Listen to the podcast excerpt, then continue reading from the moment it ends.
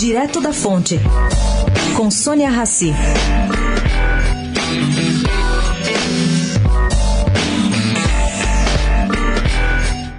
O projeto do São Paulo de criar uma separação de atividades sociais e amadoras das profissionais por meio de uma empresa será tema do Conselho de Administração do clube semana que vem.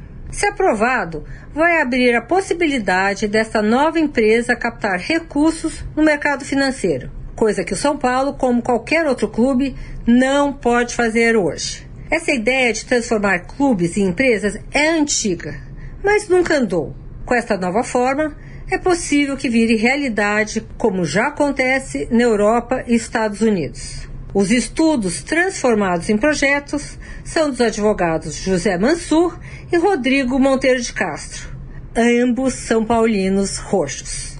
Sônia Raci, direto da fonte, para a Rádio Eldorado.